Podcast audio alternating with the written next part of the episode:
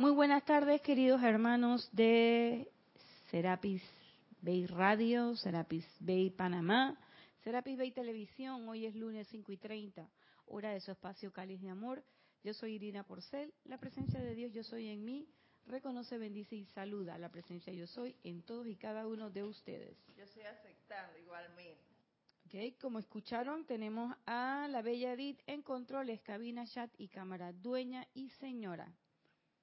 Si usted quiere participar en la clase, solamente tiene que escribir a través de Skype, que es el canal que o el, el sitio que tenemos a disposición para intercambio de comentarios y preguntas. La palabra es Serapis Bay Radio. Usted se conecta, Edith conversa con usted y pasamos su comentario o pregunta al aire. Si está escuchando esta clase en diferido, o sea, otro día que no es lunes y a otra hora que no es las 5 y 30, pues entonces está escuchando la clase, pero si quiere hacer un comentario, pregunta o lo que fuere, simplemente escriba a la dirección irina.serapisbay.com y con mucho gusto comentaremos o contestaremos según sea el caso. Tenemos un anuncio especial este domingo a las 9 de la mañana. Tenemos servicio de transmisión de la llama de la ascensión.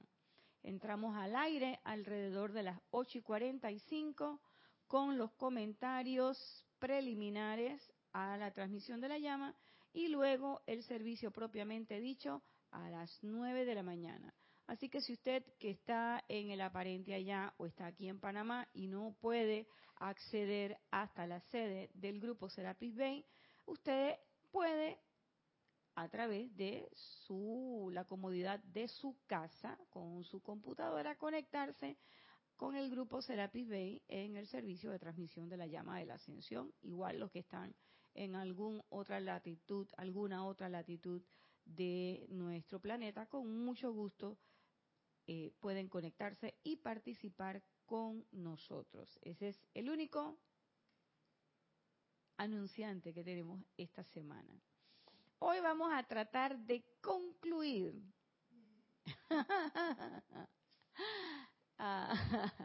la clase de los siete dones del Espíritu Santo.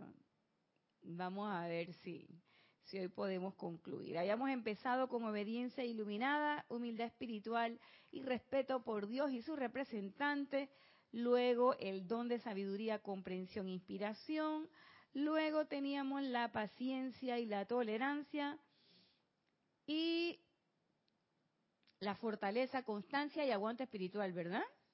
Ahora nos toca piedad, reverencia y gracia y servicio al hombre consagrado por Dios y el último don que es dignidad espiritual, ecuanimidad, equilibrio y balance. Vamos a ver hasta dónde llegamos.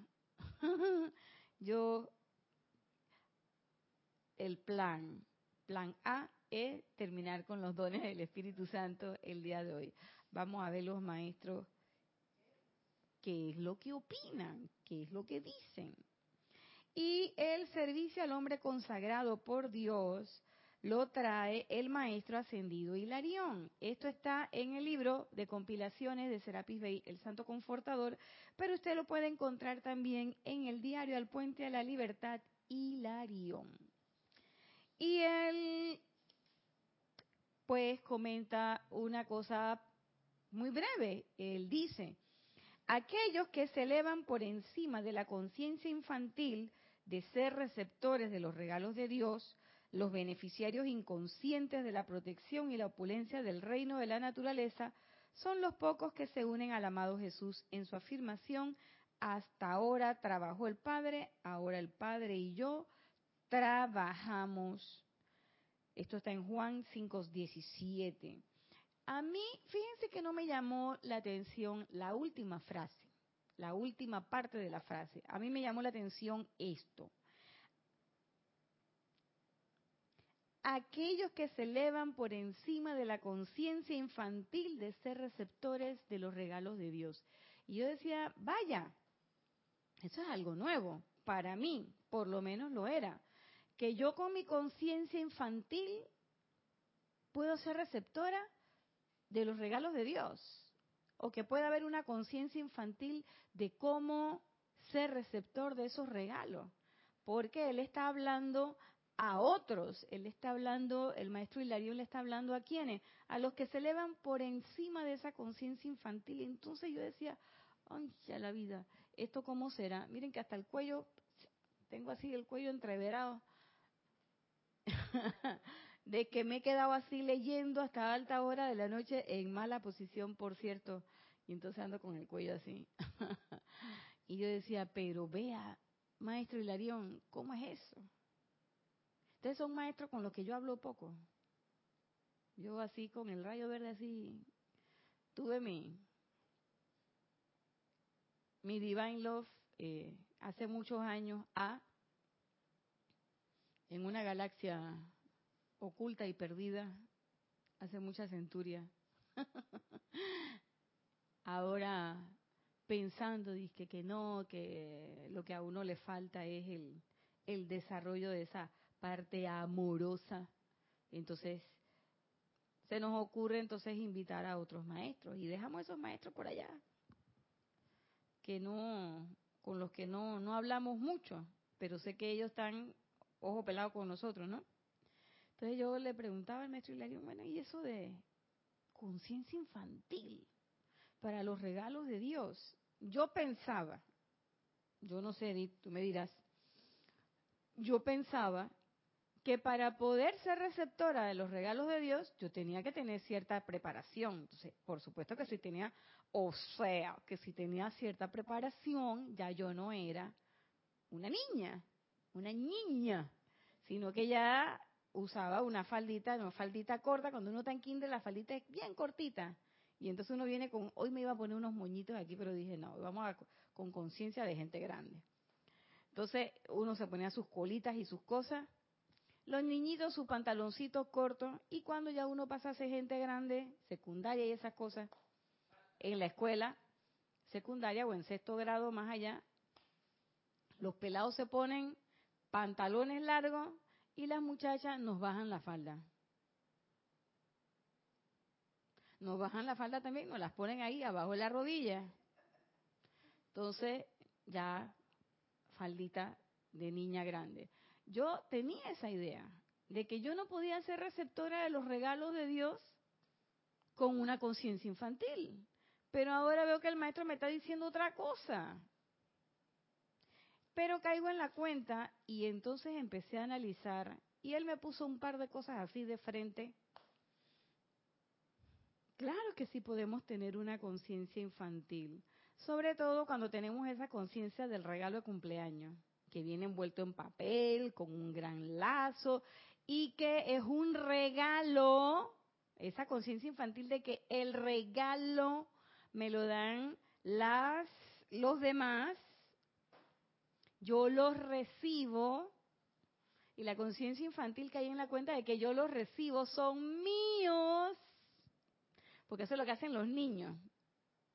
Mis regalos, este es mi muñeca, mi bicicleta, mis zapatos, mi juguete. Y si le regalas un perro, este es mi perro, mi gato y tal, pobre gato así. Me encontré una foto mía abrazando el primer gato que me regalaron. Y el gato tenía esta cara. Pero el gato estaba de que... Y yo tenía ese gato, y me conté, me pasé este fin de semana, tuve la oportunidad, probé la oportunidad de pasarla con mi mamá full time, todo el fin de semana. Y entonces estuvimos revisando cosas, ¿no? Y me contaba mi mamá que ese gato donde me veía salía huyendo. Y yo quería más ese gato que el gato porque dice que es que le daba unas apretadas y el pobre gato hasta que... Después se me ocurrió practicar con él jugando a la enfermera y a la doctora. Entonces lo inyectaba, le ponía inyecciones de agua. Pero en vez de esas inyecciones de mentirita, yo agarraba las eringuillas de mi mamá, que es enfermera, las de verdad, y rácata, lo inyectaba con agua. Ya pedí, no pongas esa cara, ya pedí perdón, ya hice fuego violeta, ya tengo resuelto mi problema con ese reino elemental. ya dije, ya. Oye, entonces yo me di cuenta que esa es la conciencia del infante. Estos son mis regalos. Me los trajeron a mí. Son para mi uso. Y por supuesto, los regalos me los tiene que traer otro. ¿Mm? Sin embargo, a ver, Edith. Pero sigue siendo conciencia infantil también cuando pedimos, ahora de, manera consciente, claro, uno, una cosa que pedimos mucho es la opulencia. Ay, Dios mío. Claro, pero la pido, no borro de la solicitud mi parte. Es cierto que pido para todo el mundo, pero la parte más importante es para mí. Pero, hey, yo estaba primera en la fila. Entonces, eso sigue siendo conciencia infantil. Claro, porque la cosa es que y el que está primero es el que le toca más. O como el chiste ese del... Yo no me acuerdo bien cómo es el chiste, nada más me acuerdo del final, de una persona que le pedía mucho a San Antonio y parece que el cura por alguna razón eh, pues tenía una capillita ahí para que le fueran a pedir y qué sé yo, y había alguien delante de esa persona y, la, y entonces esta persona tenía esta lista de peticiones y el que estaba atrás le decía, y no me estés distrayendo al santo, por favor. Algo así, más o menos era el chiste, no me acuerdo. Pero la cosa es esa, uno piensa que es que la energía se va a distraer y se va a olvidar de que soy yo. Entonces, o sea, todavía estamos creyendo, esa es conciencia infantil, Edith. Todavía yo estoy creyendo que la presencia yo soy se va a distraer. ¿Te das cuenta? Todavía estoy creyendo que los electrones no son inteligentes y que se, y que se les va a olvidar que yo estoy aquí, estoy aquí, hola, y yo fui la que pedí, yo fui, yo, yo fui la que hice esa petición. Entonces cuando yo me pongo en eso, es que yo fui la que hice la petición estoy en esa conciencia infantil. Y el discurso del maestro es para los que deciden elevarse por encima de esa conciencia. Y ahí es donde viene la conciencia ya más madura. Por eso es que el que se eleva por encima de esa conciencia infantil de recibir los regalos dice, hasta ahora trabajó mi padre, ahora mi padre y yo trabajamos. Por eso es que los famosos regalos que pedimos en aquellos ocho días de oración, unas hermanitas mías, osadas que son, se fueron y pidieron un poco de cosas y entonces después, cuando la java iba a bajar, y que bueno, ¿a través de quién es que la vamos a bajar? Ah, es que había que bajarlo a través de alguien, por supuesto. La energía viene, mm, viene al plano de la manifestación, perdóneme, ¿Qué parte de que necesito un canal de manifestación no se entendió? Entonces, cuando eso pasó, yo también desde aquel momento yo me quedé pensando y que, oye, ¿y por qué tengo que ser yo? Y la presencia no puede buscar un canal, pues que lo baje. Naya, por eso también hablando de los ocho días de oración, me encanta, me encantó cuando se hizo y ahora todavía me da mucho más placer la forma en que se hizo en estos ocho días que, que pasaron. Cinco, eh, cinco. sí, eh, no, en los ocho días de, oración, sí, ah, de diciembre. ¿Por qué? Porque ahí se elevaron peticiones. Y ni siquiera los discípulos que llegan aquí saben quién hizo la ¿Quién petición. Hizo la petición? E, ese, ese es el cambio de conciencia. Ese es el real cambio de conciencia. Ahí, ahí lo vi.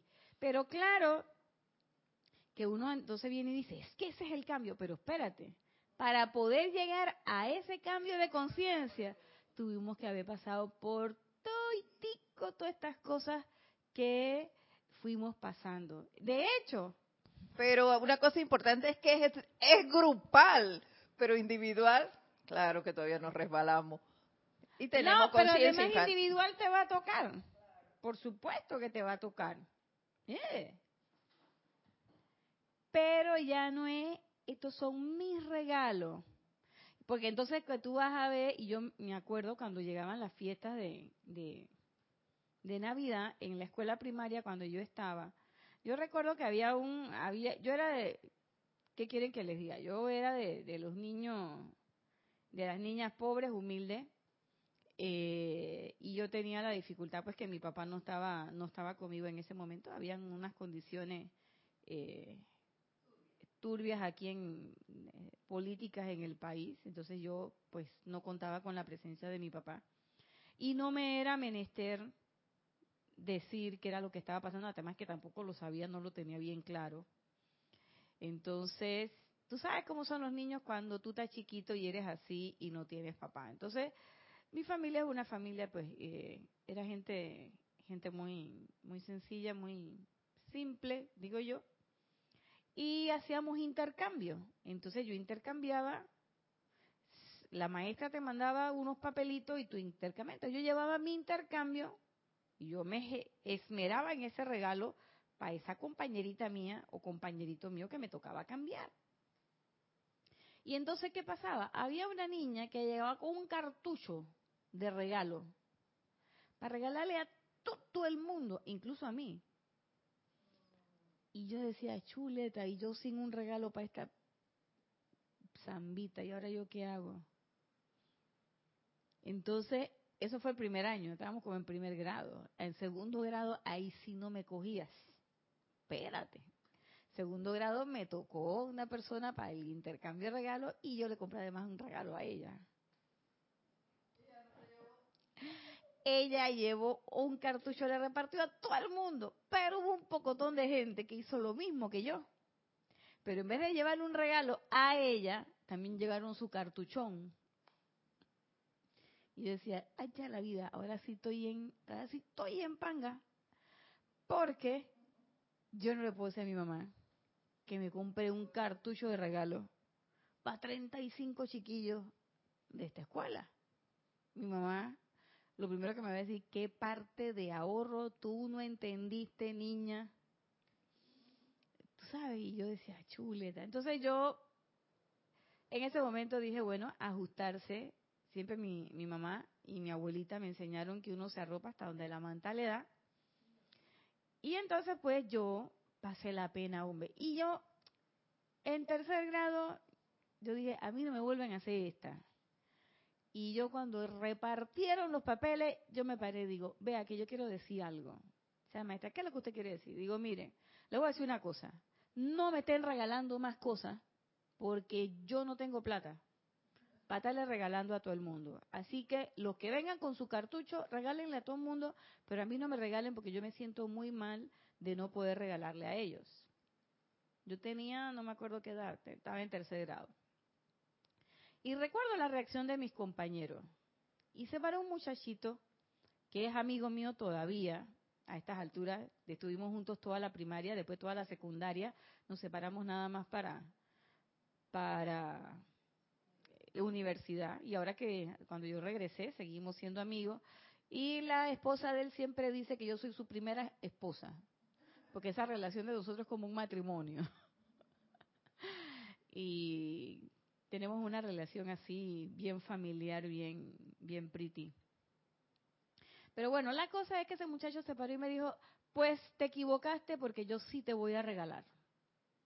Y yo dije, pero tú no estás viendo y se formaba la cosa, pues éramos peladitos, ¿no? Y él me dice, porque es que yo te regalo porque te quiero regalar y yo no necesito que tú me des un regalo. Yo nada más necesito que tú aceptes mi regalo. Eso se me quedó grabado ahí. Y ahora, cuando el maestro lo pone, yo veo que esa es la conciencia madura. Yo dejo de interesarme en lo que me van a dar y me constituyo en un canal para dar. Entonces ya no es que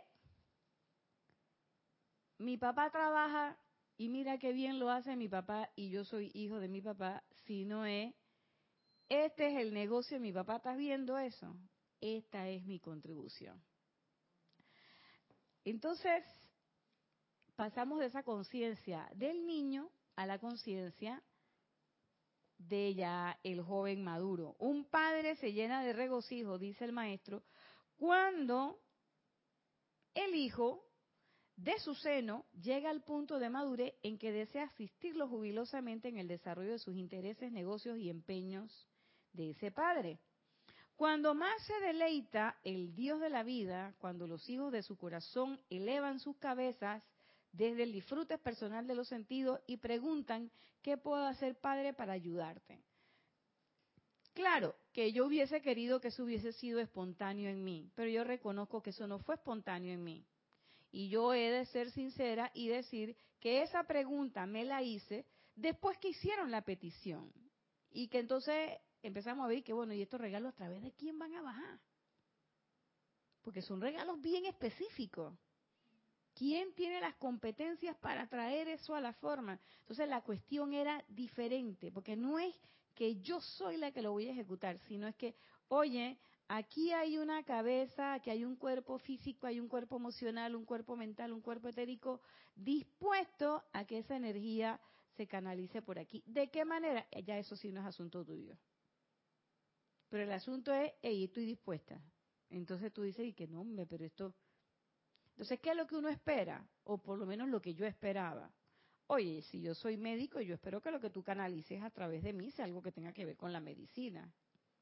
Pues si eso es fácil, ahí no hay esfuerzo. ¿Qué pasó, Nadia?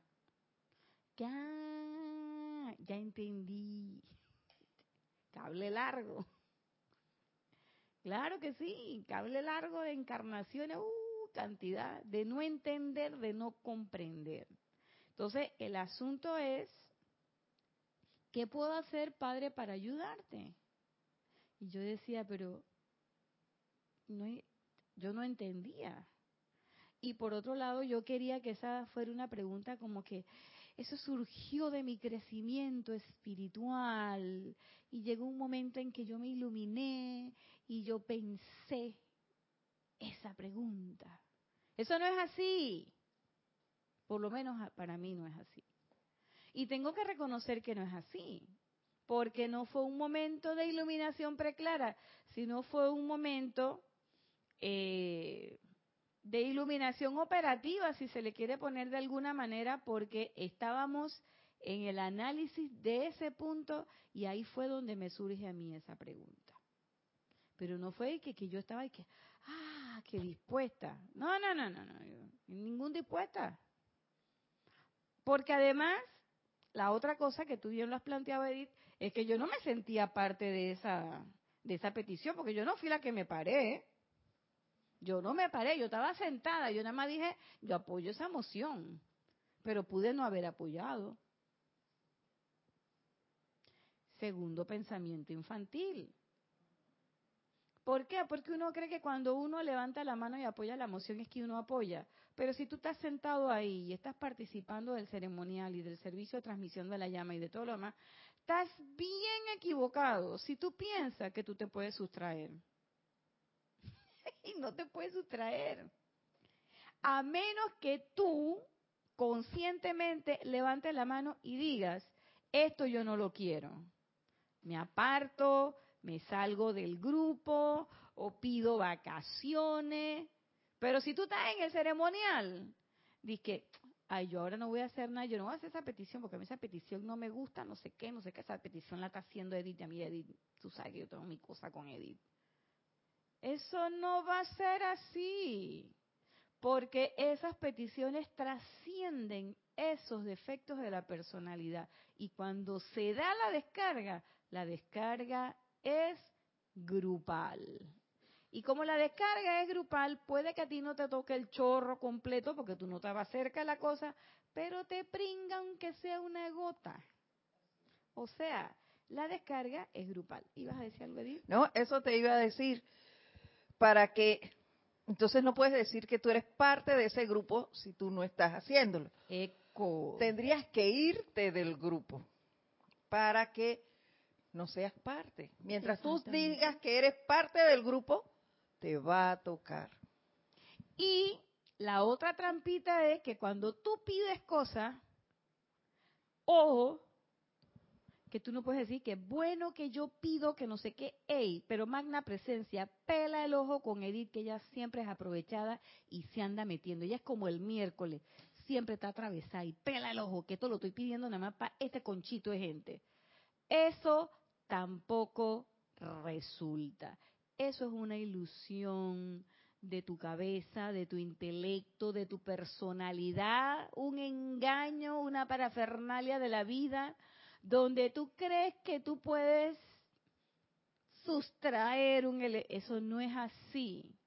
Porque cuando tú haces la petición por la humanidad, la humanidad es la humanidad. Y ahí va metido todo el mundo, todas, dijo todas. Desde aquel que está en el norte que no te gusta, hasta el que está en el sur, hasta el que está en el lado de allá, el que está en el lado de acá, los que están por allá cruzando el Atlántico, eso le cae a todo el mundo. Vuelvo y repito, a algunos le caerá más porque están más cerca del chorro, los que están más lejos, pero las gotas salpican y al todo el mundo lo van a salpicar. Sea, la humanidad no tiene. Tú dices el reino elemental. El reino elemental, esa bendición va para todo el mundo. Sí, sí, sí, sí, pero no me metas los eh, pitbull porque esos animales no me gustan, porque no, no, no, eso va para todo el reino elemental, hermanito para todo el mundo. ¿Ven? Entonces, esa es, la, esa es la otra ingenuidad, por decirlo de alguna manera, inmadurez. Estos se convierten en los imbuidos por el regalo del Espíritu Santo. ¿Quiénes? Los maduros. Los que sí dicen, ¿sabes qué? Hey, yo me, aquí estoy pues, estoy dispuesto. Y muchas veces, ¿qué pasa? Cuando tú dices que estás dispuesto, tú estás ahí esperando la chorreada y estás esperando y que chuleta, ahora viene la cosa, la cosa. Y cuando vas a la cosa, plan, fluyó bien. Y me parece estar oyendo a los maestros o algún ser de luz diciéndote que, ah, no, es que mira, es cuando distribuimos las cargas a través de todo, te tocó ese poquito, pero muchas gracias por servir. Entonces uno, uno piensa que va a ser una cosa que, ay, que te va a pesar mucho. Y a la larga no te pesa. Ah, y sobre todo, cuando uno tiene el don, el primer don del Espíritu Santo, que es eh, el segundo, perdón, que el primero y el segundo, que es obediencia iluminada, pero también tienes comprensión, pero además tienes tolerancia y paciencia. Cuando has, llevas esos, esos dones contigo, hacer esto de servir al hombre al servicio consagrado de Dios, al hombre, servicio de Dios, pero a la humanidad, no te pesa, no te pesa, es más, lo haces alegre, con gozo, te ofreces. Y a veces yo me he pillado y qué chuleta, ¿para qué, ¿para qué levantaste la mano, loco? Y entonces uno va, ¿qué es lo que uno, qué es lo que uno le molesta o le, o le incomoda cuando uno siente eso? Que uno no sabe cuál va a ser la carga real de la tarea o uno no sabe cómo va a ser la tarea. A ver, Edith. Sabes, Nadia, con esto que estás diciendo, me acuerdo la clase del miércoles en la, en la que se hacía el recuento y se hablaba de la pureza es súper importante la, pureza aquí. Porque tú no puedes pedir algo o querer ser un canal y hacer eso que tú acabas de decir. Para este sí, para el otro no. La escogencia esa, eso no puede ser el canal que, que le va a servir a los maestros. Que, eso es lo que yo siempre he dicho. ¿Quién te dijo a ti que tú eres corregidor cósmico? Para decidir a quién sí y a quién no. Para eso está el tribunal kármico. Y ellos no se meten. Ellos se meten cuando ya tú entregaste la, la, la chácara. Y tú dices, aquí está la cosa. Pero mientras tú estás aquí encarnado, esa es tu chequera, esa es tu cuota de energía y tú tienes que gastarla, invertirla como tú dijiste que ibas a hacer. Nadie se va a meter. Porque después el ser humano es facilito. Yo soy de esa que rapidito voy diciendo que, hey, pero es que tú metiste la mano. Por eso fue que quedó salado. Ya yo le había echado sal y tú volviste y le echaste sal. Uno rápidamente va echándole la culpa a otro. Sí, o lavándose las manos como Poncio Pilato. Y que, ay, este problema de ustedes. Yo no le veo nada al tipo. Pero bueno, si ustedes lo quieren crucificar, ese es asunto de ustedes. Miren quién está liberando a Barrabás. Ustedes, yo me lavo mis manitos. Plan, plan, plan, plan. que también es una ilusión, pero bueno, ese es para otra discusión. Entonces, lo cierto es que si vamos a ser dispensadores y si vamos a estar en eso, oye, gozoso. Entonces, ¿qué se da cuenta, qué cae en la cuenta uno cuando viene la tarea? Que tú eras puro bluff, decimos aquí en Panamá. Bluff cuando es un globo que sopla y se desinfla rápido. Y que ese, eso era puro miedo tuyo. Iba a decir otra palabra que nosotros usamos mucho para hacer así, decimos así, que es un, un miedo muy particular. Jorge le decía frículo, pero yo estaba pensando en la otra palabra que no la debo decir al aire. Pero bueno, es un miedillo que uno tiene de que, ay, me tocó hacer los hongos salteados, echar la vida, o me tocó sopa, no, ay, yo no sé hacer sopa, o lo que sea, ese tipo de cosas. O de repente te toca la cocina y tú jamás has cocinado. O te toca, o como me ha tocado a mí, que toca el arpa. Y ya la vida, entonces los dedos se te engarrotan así. Porque uno piensa que uno tiene que ser experto en la cosa. Entonces tú vas perdiendo el miedo ese miedillo lo vas perdiendo y te, te vas dando cuenta de que, que, que tú lo estabas bien alelado, fíjate. Si eso no es nada del otro mundo, lo puedes hacer. Claro que sí. Por eso es, ¿qué puedo hacer por ti, Padre? Ey, dime. Y tú vas y lo haces. Pero es una conciencia. Y también entiendo, gracias Padre, gracias amado Maestro Hilarión, que nos permite ese entendimiento, es que tampoco es obligado. Ese avance en la conciencia no es obligado. Y a veces hay que pasar sus tropezones y darse su, eh, sus cocotazos para poder expandir realmente esa conciencia. De, él sigue diciendo, refiriéndose a los maduros, a estas personas que quieren subirse por encima de esa conciencia infantil del regalo, de ellos se dice que tienen vocación y que en verdad han sido visitados por el Espíritu Santo, si bien no es por coincidencia, sino porque voluntariamente han preguntado qué puedo hacer, que su energía consagrada es la respuesta a esa humilde, sincera y bella pregunta. Fíjense que esta última parte tiene mucha relación con el don que sigue, uno de los tres dones que siguen, que es la reverencia. Y a veces nosotros no nos damos cuenta de cuando somos irreverentes. Y yo siempre he dicho, un irreverente ignorante es un irreverente. Pero un irreverente hijo de la luz es un arma letal. ¿Por qué? No solo porque su energía va con mayor fuerza y todas esas cosas que nosotros queremos y hemos dicho en muchas clases y muchos hermanos aquí han hablado sobre eso. Sino porque cuando tú conoces de la enseñanza, hay que tener mucho cuidado. Porque puedes empezar a racionalizar las cosas. Y cuando digo racionalizar no es de racionamiento de ahorro, sino racionalizar de pensamiento.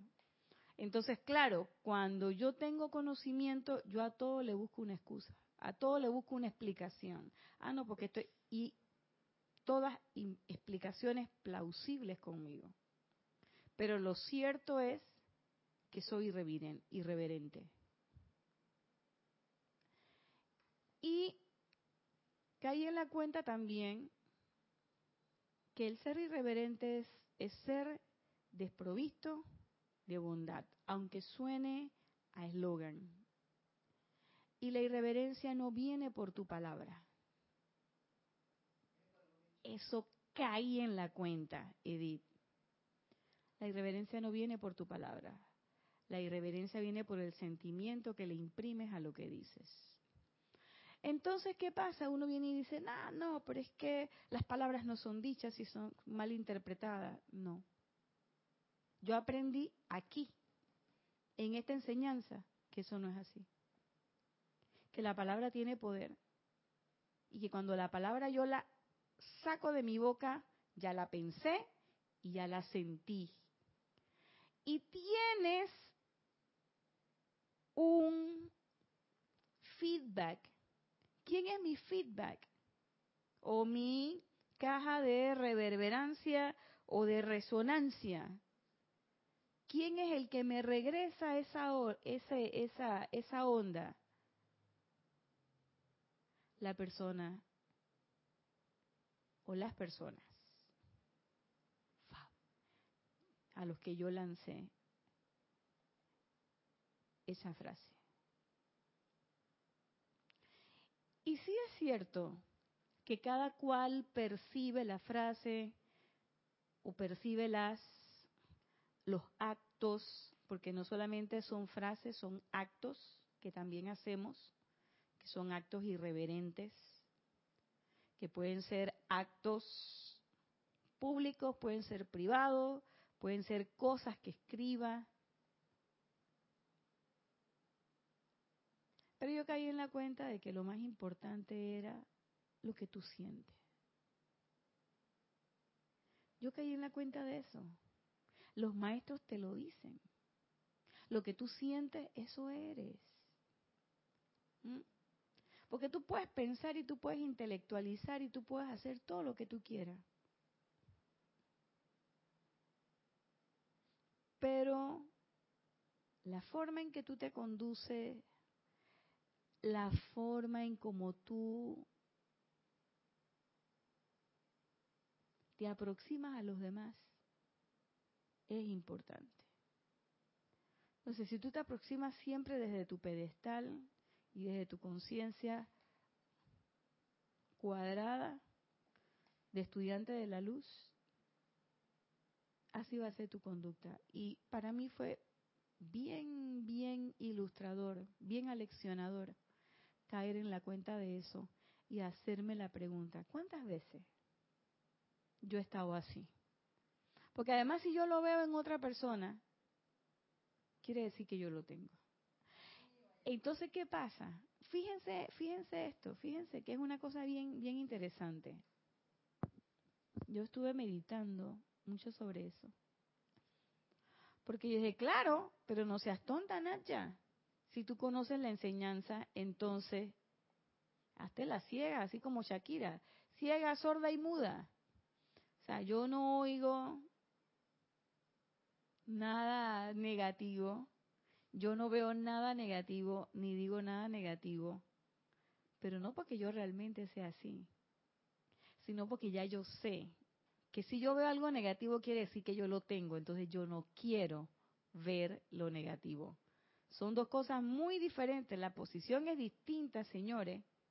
Una cosa es que yo realmente por el nivel de mi conciencia, yo automáticamente, hey, transmute eso que estoy viendo en una perfección y que yo realmente esté viendo llamas triple. Eso es una cosa. A saber conscientemente y decir, no, hombre, yo no voy a decir eso. Porque si yo digo eso, Edith se va a dar cuenta de que yo no estoy tan purificada de que yo no soy tan perfecta. O voy a controlar, porque también eso lo hemos dicho mucho, de que, ah, que tu cara es bloque, que no sé qué, y que la cosa. Yo soy una de las que digo que cara tranca viene de trancazo. Así dicen los cubanos. Y como yo me eduqué allá, pero caigo en la cuenta de que también yo puedo poner mi cara de póker Y total, yo no, a mí me la ponen y ya yo caí en la cuenta. Yo decía que yo no leía auras, yo, porque yo no leo aura. Yo no veo el aura de nadie, yo no veo el etérico, ni veo el mental, ni veo nada de, esa, nada de esas cosas. Ya iba a decir otra vez. Ya iba a decir y se me salió. Ya iba a decir otra cosa. Yo no leo nada de esas hierbas aromáticas, nada que ver con eso. Y no y que porque le tenga miedo, porque yo no pueda, porque, simplemente porque no me interesa. O sea, Ese es como para mí ponerte a, para un estudiante de la luz, para mí, que me digo estudiante de la luz, poneme que a ver si te puedo ver el etérico, si te puedo ver el aura, como un congreso que una vez fuimos con Jorge, que la gente iba a una máquina y se tomaba una foto de su aura.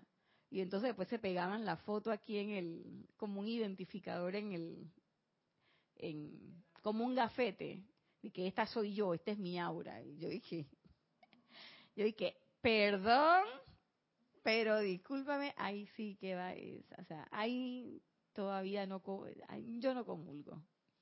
Entonces, yo pienso que la gente que se pone en eso, dice que, Laura, que no sé qué, que la radiestesia, que a doblar las cucharas, que a levantar el celular, que me voy a, voy a levitar y todo ese cuento. Yo digo que esas proporciones guardadas similar a la pérdida de tiempo que hace una persona que agarra estos aparatos y se pasa, en vez de utilizarlo para lo que son, que es para llamar y comunicarse, se pasan todo el día eh, viendo fotos de Instagram o no sé qué, o jugando. Uno juega un ratito, lo que sea, mientras espero. Pero hay gente que se pasa desde las 7 de la mañana hasta la 1 de la tarde con un celular, los he visto o con la computadora, o con la tablet. Gente que es una cosa con la tablet como que... Y tienen que abrirla de todas maneras. Ah, no, pero so pretexto de que estoy buscando información, de que estoy revisando esto. Porque claro, cuando uno sabe mucho, señores, cuando uno sabe mucho, también uno sabe cómo darle las vueltas al asunto. Entonces yo caí en la cuenta de que estos dones para poder manifestar y tener estos dones, fíjense que en ninguno de los dones dice inteligencia, IQ de 150. En ningún lugar dice que tú tienes que tener un PhD de Harvard. Ni nada de esas cosas. Aquí no está hablando de eso, la inteligencia te puede servir hasta un punto. El intelecto te puede ayudar hasta un punto. ¿Hasta qué punto? Para poder leer todas las palabras, comprender qué significa gloria, qué es elegido, qué es un heraldo, qué significa la palabra cualidad, la palabra tiborrada, qué es la ausencia, qué es orgullo, qué es discriminación. Todas esas cosas, cuando uno lee y saber cómo se hila el idioma, ya sea en español, en inglés o en el idioma que sea, tú sabes, este es un artículo, este es un verbo, este es el, este es el, cuerpo de la oración. Y si en algún momento te distraes, tú puedes regresar al inicio para cogerle el sentido a la oración. Para eso es que sirve la inteligencia. Pero la inteligencia no es un requisito para que tú estés en el sendero o para que tú asciendas o para lo que quieras hacer en el sendero. La inteligencia es un medio útil, una herramienta más que la puedes usar mucho o la puedes usar poco, pero que no es una herramienta de uso vital. ¿Qué sí es de uso vital? Gracias, dígalo por el con la radiación. La radiación que tú emites. Y para poder emitir radiación, ¿qué se requiere? Una de las cosas de lo que Edith hace, hace un rato nos dijo, se requiere la pureza. ¿Cuál es la pureza de tu intención? Realmente, ¿qué es lo que tú deseas, anhelas, quieres lograr estando en una enseñanza como esta. Y eso le comentaba yo a una estudiante que me hizo una, un comentario en los cinco días últimos de oración. Y yo le decía, pero examínate y pregúntate realmente por qué es que tú quieres estar aquí.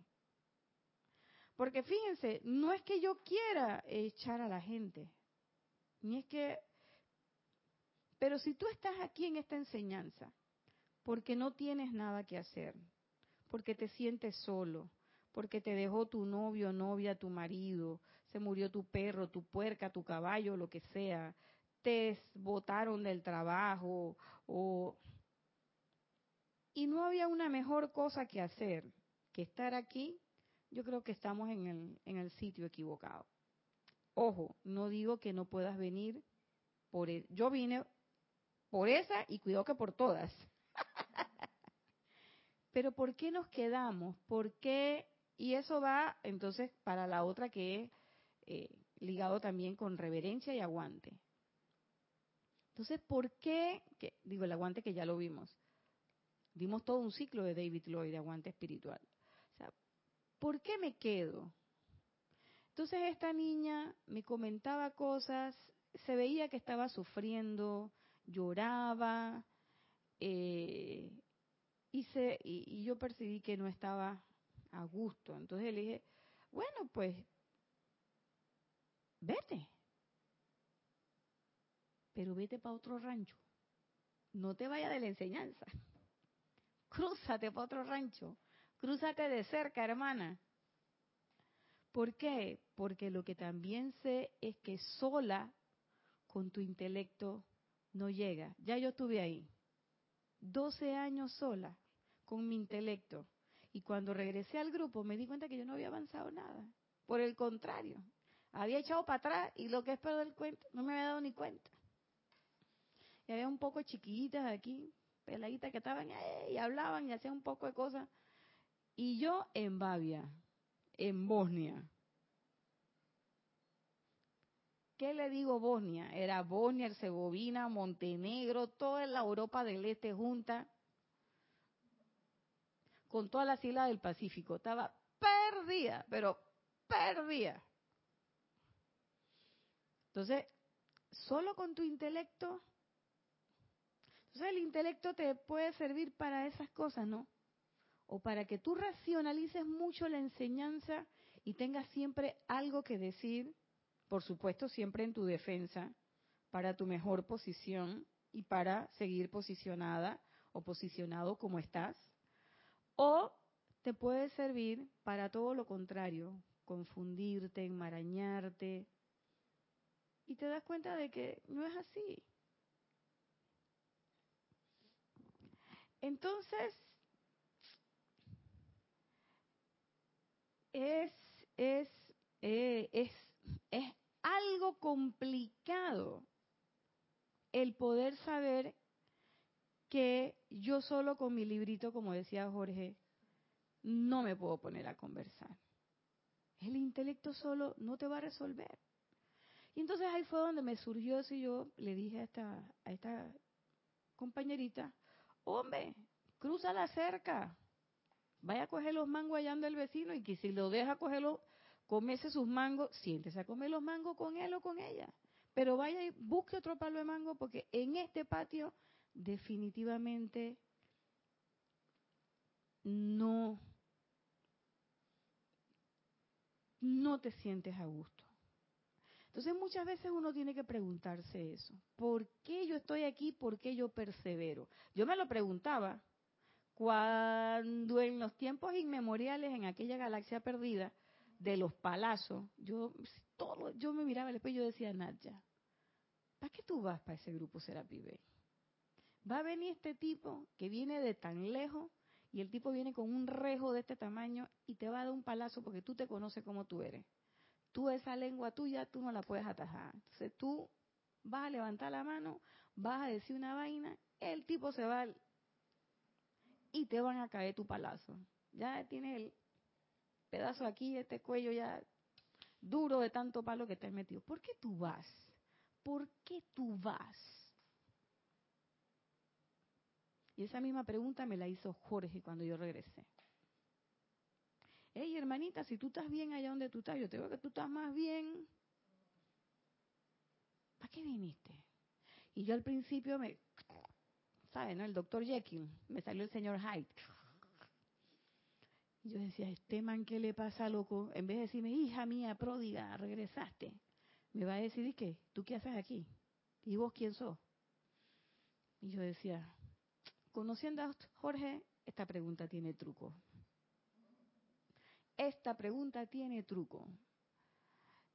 Y tuvimos conversando, tuvimos muchas conversaciones al respecto. Y sí caí en la cuenta de que por primera vez yo no venía a la enseñanza ni porque me había divorciado, porque me había divorciado hacía como siete años atrás. No me habían votado el trabajo, tenía mi trabajo, más bien. No me hacía falta carro, tenía mi carrito, bien pretty. Tenía mis perros, chévere, mi casa, yo tenía todo. ¿Qué me falta? ¿Qué me falta? ¿Qué me falta? Mm, por ahora algunos problemitas ahí que siempre andan dando, andan dando vueltas, cosas de apariencia de su suministro y tal, pero siempre aparecía otra cosa, bla, bla, bla. Pero no era la desesperación con la que yo vine la primera vez, que era todo lo que les dije y cuidado que más, me faltaron cosas en la lista. Entonces siempre es menester hacerse esa pregunta. Porque yo caí en la cuenta, ok, en este, esta es mi oportunidad. Aquí es donde viene la cosa. Y ahí fue donde Jorge me dijo, tú sabes que este es un tren y vamos rápido. Y él me dijo, agárrate porque esto va rápido. Y yo dije, está bien, yo lo voy a intentar. Y yo le dije, yo te aseguro que no, porque ustedes están haciendo cosas que yo jamás hubiera hecho.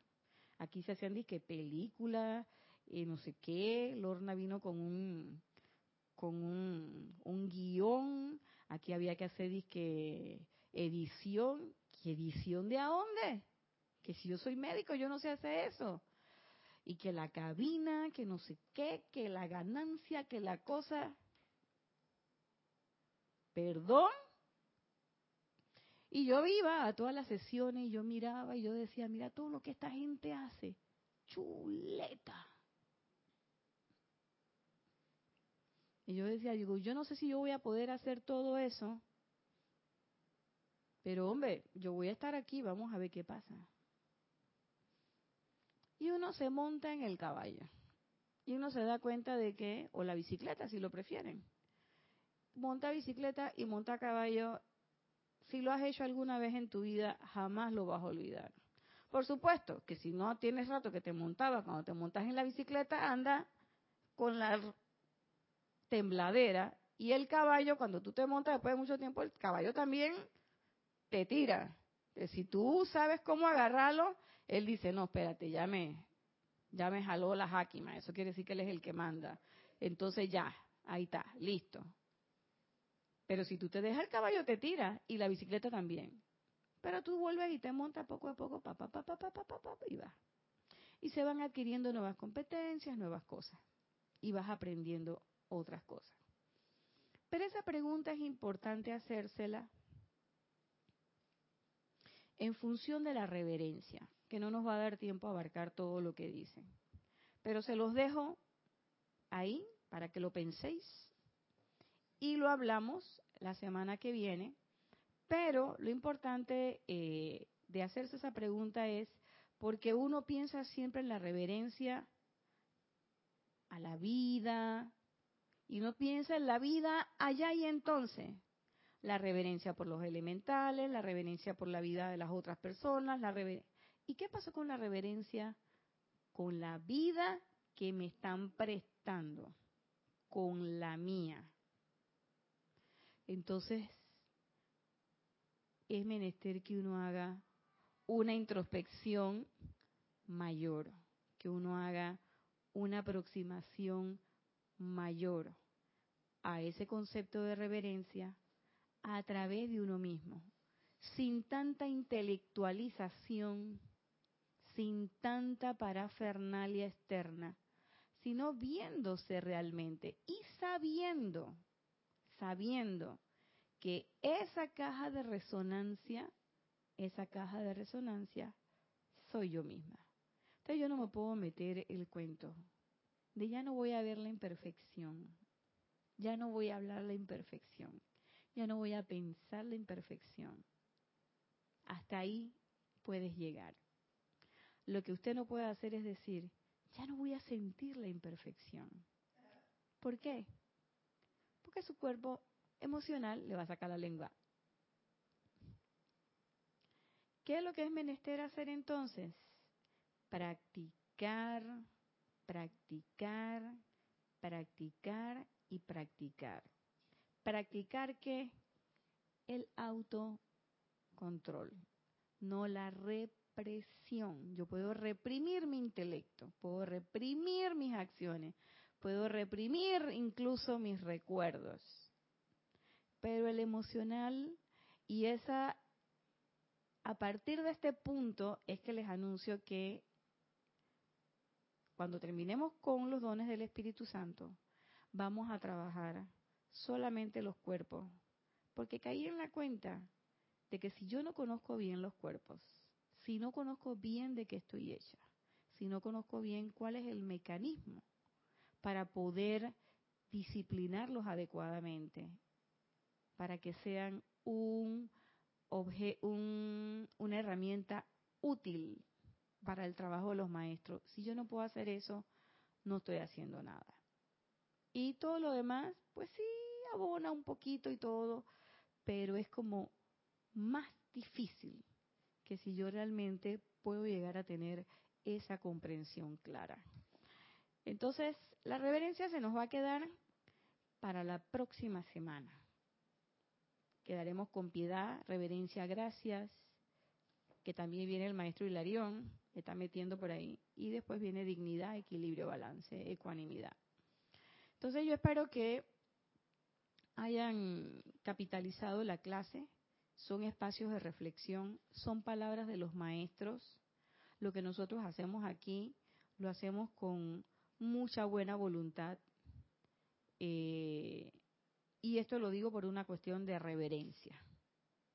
Lo hacemos con mucha buena voluntad, pero de ninguna manera nuestra palabra, la mía, es la última palabra. Así que ustedes pueden escribirme nuevamente, les digo irina.serapisbay.com y comentar las cosas al respecto.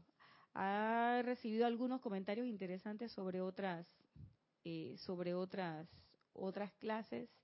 Me gustaría saber qué piensan de este, estos conceptos y estos preceptos que los maestros nos ponen, sobre todo para que nosotros podamos tener quizás una luz más eh, amplia sobre el camino que estamos queriendo recorrer. Y a ver si entonces la próxima semana podemos concluir con los dones del Espíritu Santo. Les recuerdo que el domingo tenemos Serapis no, transmisión de la llama de la ascensión.